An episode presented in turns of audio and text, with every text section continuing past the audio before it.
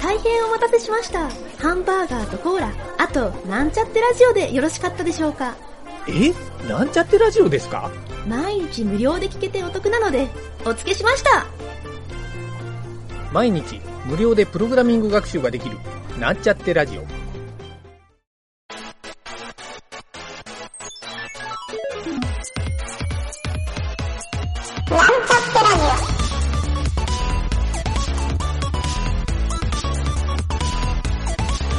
この番組は、プログラミング初心者の勉強に役立つ情報をお伝えする放送局です。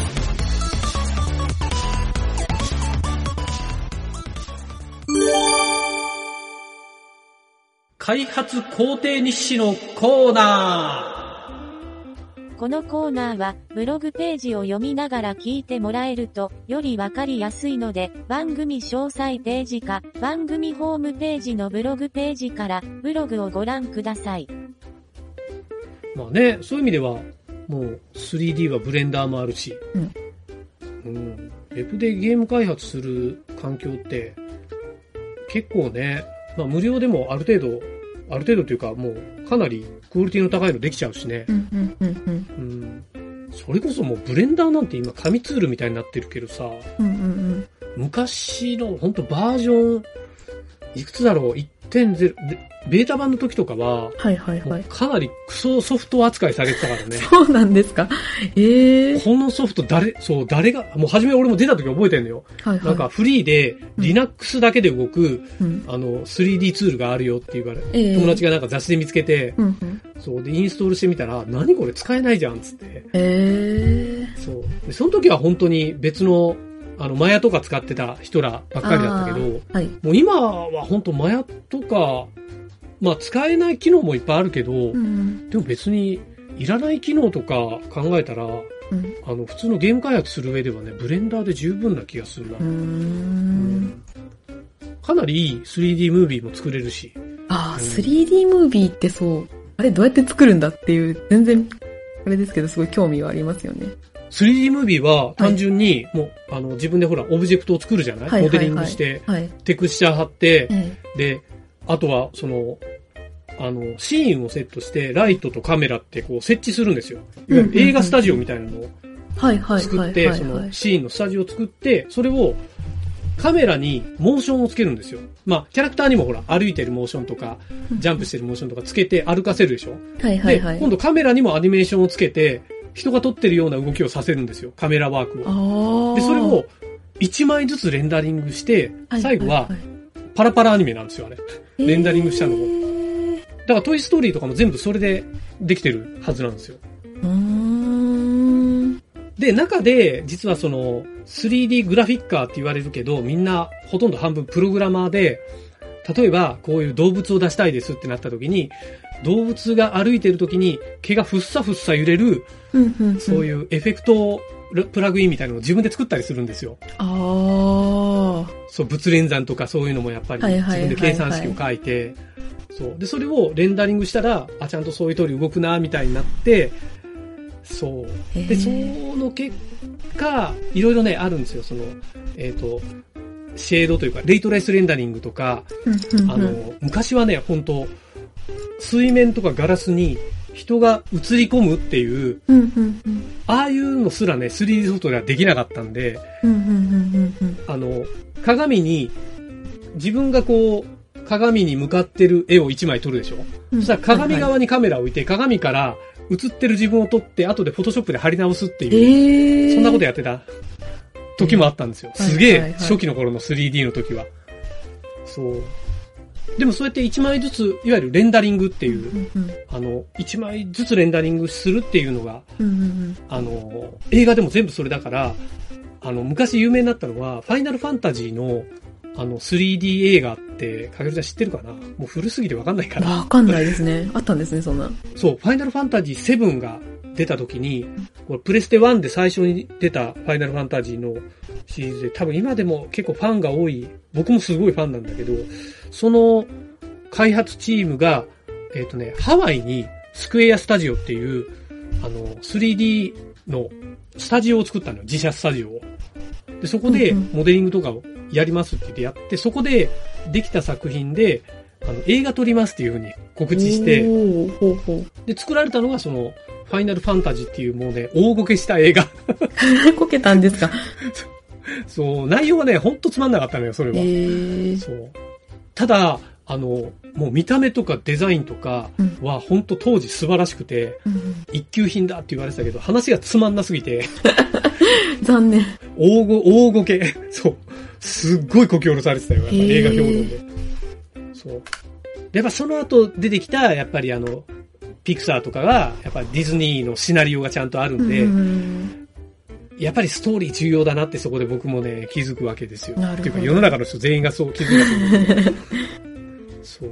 だって今だにさ、いあの、ピクサー、あの、多分、一番最初の大型公開がトイストーリーの1だったと思うんだけど、うん今見ても全然古臭くないっていうか、うんうんまあ、多少やっぱりね、ちょっと昔だなっていう感じはするんだけど、うんうん。そう、やっぱトイストーリーはね、かなり詰まってるね、技術が。うん。当時あの、だからウッディのあの、ぬいぐるみ感を表現するのってすっごい難しかったんだよ。はいはいはい、あうん。あと、やっぱり動き動きが、手で、しかもね、なんか、ブレンダーで人を歩かしてみるとわかるんだけど、うんすっごいぎこちなくなるんですよ。もうね、あの、歩くモーションだけを、その、の参考書があったんですよ。3D の教本で。あ。うんうん僕もそれ買って、その人の体重移動の方法とか、あ で、このキーフレームで、こう、膝はこのぐらいの角度でみたいなのがちょっと全部書いてある本がああ。って、はいはいはい。そう。そういうのでね、すごい勉強したり、で、その時は、まだだからスマホとか、あの、写メっていうか、あの、携帯にカメラの機能もなかった時代だから、うんうんあの、本当会社に、僕がいた会社にね、その、なんか、たまたまカメラがあったのよ。あの、本当実際に人のこと撮るカメラ、うんうんうん VHS に撮るカメラがあって、はいはいはい。それでこう人の歩いてるのを撮って、それをこう一枚ずつ絵で骨骨組みを起こしてみたいいなこと、そんな研究してたのを今思い出しましたわ。すっごい。うん。まあ面白かったけどね。そういう人体研究みたいな感じで。うんうん。そう。で、あ、はしご登るときこんな筋肉使ってんだ、みたいな、そんな感じよ。へえ、ここに、そう、この角度のこ肘がいるんだ、とか。そううんうんで人ってこうなるよね、みたいな。へーあれね、ボルダリングとかやるとよくわかるんですよ。人間ってこの角度、ま、曲がらないんだって。そう。膝ってこれより後ろ行かないんだ、みたいな。はいはいはいはいはい。そう。そんな感覚だったな。めっちゃ面白かった。そう。でもその後、その、当時はだからその、なんか、僕もね、一番最初に作った、その 3D ムービーが、なんかバス、なんか街、あえっとね、街を作るゲームっていう 3D、あ、3D っていうか、えっとね、あ、なんて言ったっけな、経営シミュレーションゲームっていう、シムシティみたいなあ感あ、じで。はいはいはいはい。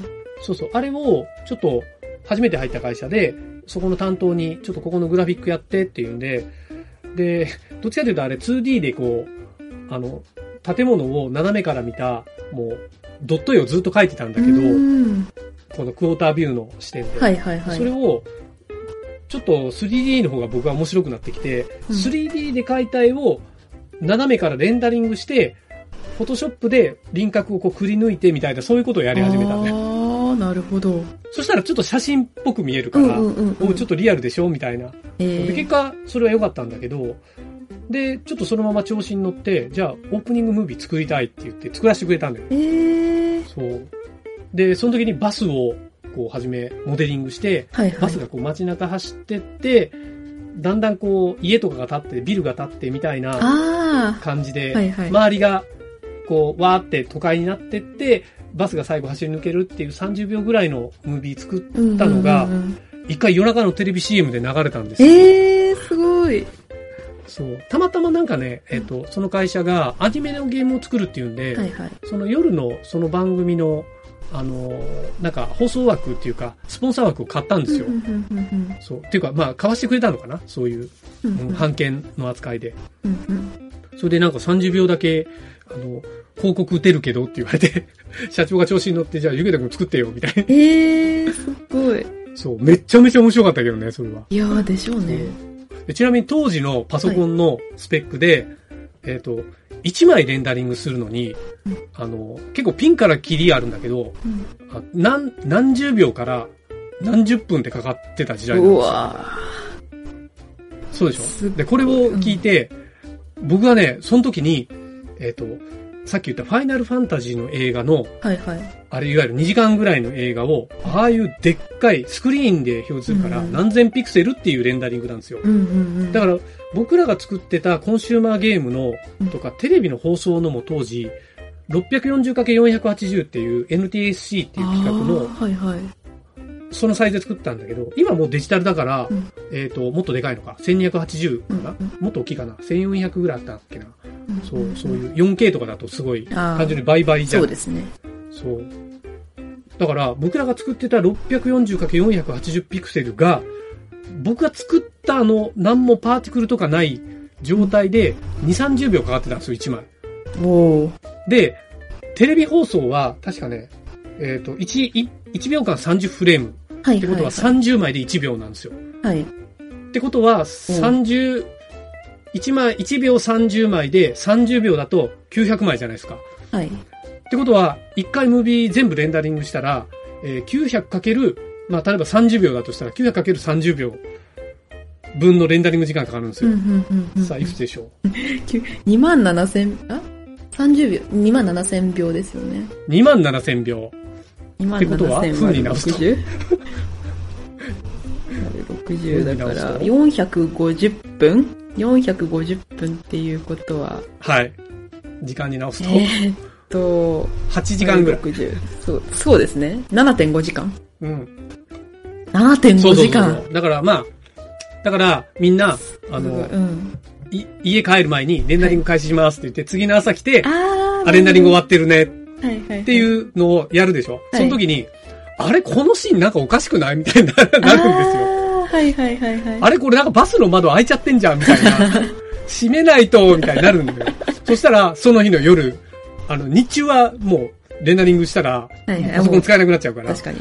そう。じゃあ、じゃあ次の夜ねっていうのをもう何週間もやるわけですよ。うわーだから、レンダリングしては、みたいな。そう。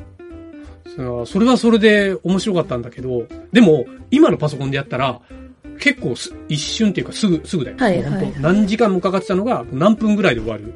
スペックの差があるから。うん。っていうぐらい本当にね、今はもう恵まれていると思いますね。だってあの 3D がパソコンの操作画面でリアルタイムで動くなんてありえなかったもん。はいはいはい。だからみんな想像でやるわけですよ。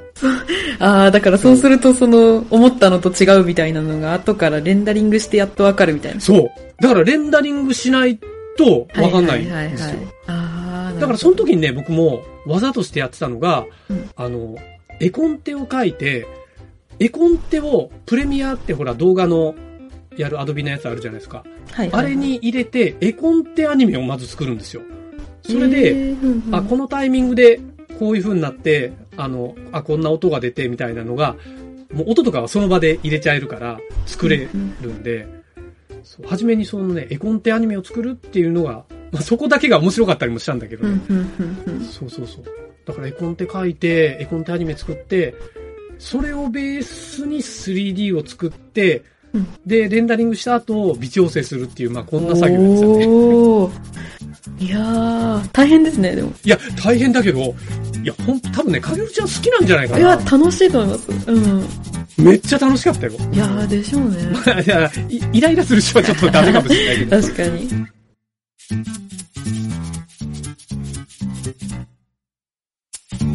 番組ホームページは、https, コロン、スラッシュスラッシュ、ミート、ドット、マーク、スラッシュ、ラジオです。次回もまた聞いてくださいね。